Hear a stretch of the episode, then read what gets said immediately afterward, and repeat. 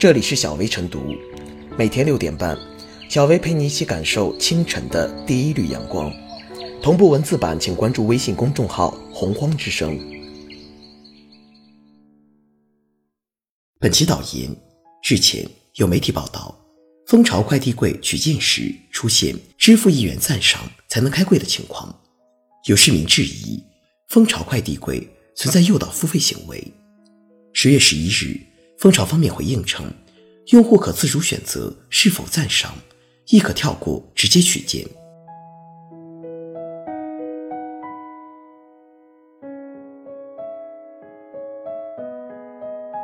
快递柜诱导打赏暴露了什么？快递企业在居民小区、便利店、写字楼设置快递柜，用于存放用户暂时不方便接收的快件。是解决快递最后一公里问题的有效方式。然而，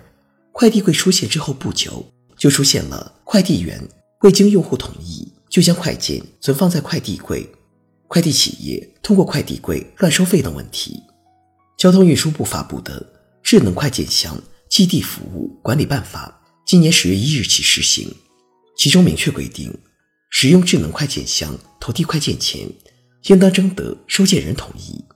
收件人不同意的，应当按照快递服务合同约定的名址提供投递服务。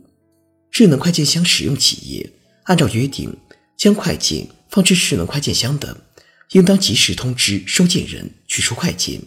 智能快件箱运营企业应当合理设置快件保管期限，保管期限内不得向收件人收费。快递柜新规的上述规定，为解决快递员擅自将快件。存放快递柜和快递柜乱收费的问题，提出了明确的禁令。此次蜂巢快递被曝设置赞赏打款页面乱收费，尽管其回应否认存在强制消费现象，但无法否认的是，跳过赞赏提示模糊不清，很容易被用户，特别是中老年用户忽略。事实上，不少用户正是因为支付了费用，称之为诱导打赏、诱导消费。当不为过，乱收费、强制性收费一般做的比较直接粗暴，诱导打赏、诱导消费则会做的比较低调含蓄。看似不经意的画面变化、视觉升级，甚至可以解释为技术设计上的失误，但都掩盖不了抓住任何一个机会，不放过任何一种可能向用户收费的小心思。之前有关规定和此次交通部发布的。智能快件箱基地服务管理办法要求，智能快件箱运营企业合理设置快件保管期限，保管期限内不得向收件人收费。其实，为快递企业向超时取件的用户收费留下了空间。可贵的是，有的快递企业从一开始就向用户明确，即便取件超过了约定保管期限，也不会收取任何费用，以此坚决堵住。快递柜乱收费的任何可能，争取获得用户的最大信任。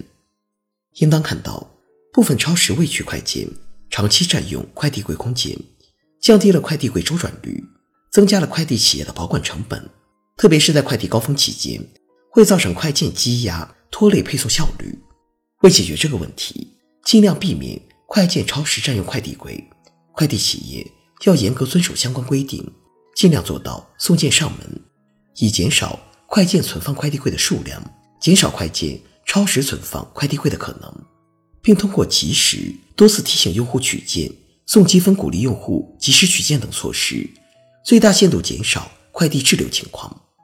这些自然要增加企业的成本，但却是必不可少的成本，是企业整体运营成本和竞争成本的一部分。反之，如果要通过收费来倒逼用户尽快取件，甚至试图通过诱导打赏、诱导消费等手段，达到以收费鼓励用户尽快取件的目的。这种看似聪明的小心思，一方面暴露了快递企业成本压力巨大、创新不足和竞争乏力的真相；另一方面，必然让用户的消费体验、服务体验打折扣。快递企业唯有以用户为中心，在绝不乱收费、包括不诱导消费的前提下。不断完善服务流程提高服务标准和水平提升用户的服务体验才能在市场竞争中立于不败之地。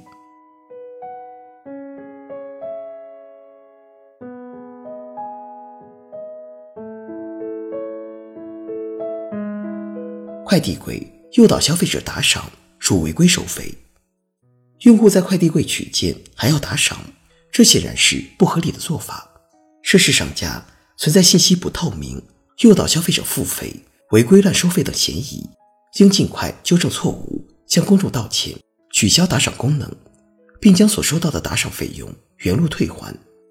十月一日起，交通运输部发布的《智能快件箱寄递服务管理办法》正式施行，明确规定，保管期限内。不得向收件人收费，可见，用户在使用智能快递柜时，无需向企业支付保管费用。蜂巢快递柜所设置的赞赏打款功能，实则属于违规行为，是打着为用户超时保管快递的名义额外收取费用。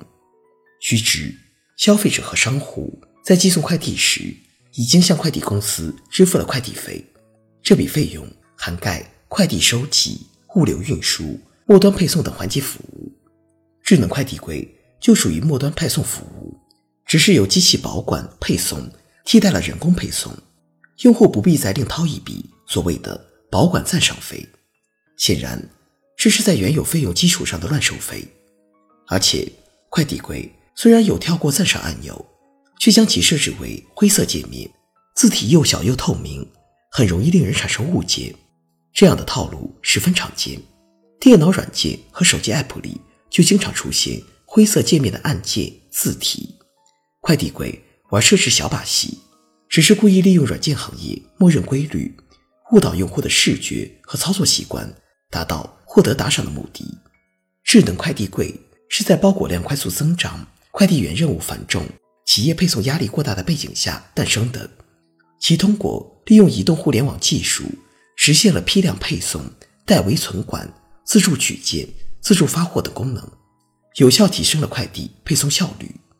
一定程度上，智能快递柜对用户和快递公司而言算是双赢。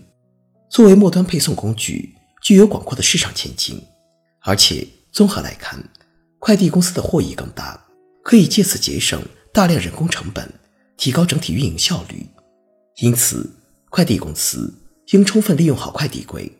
在改善服务质量。优化用户体验上下功夫，培育使用习惯，聚集人气流量，在此基础上再开发增值服务，实现流量变现，而非盯着打赏小钱、变着法的套路用户。至于部分超时未取件，确实会占用快递空间，降低快递柜周转率，增加快递企业的保管成本，特别在高峰期间，会造成快递积压，拖累配送效率，让人头疼。对此，快递公司不妨采取多次提醒、送货上门、送积分的方式，鼓励用户及时取件，减少快递滞留情况。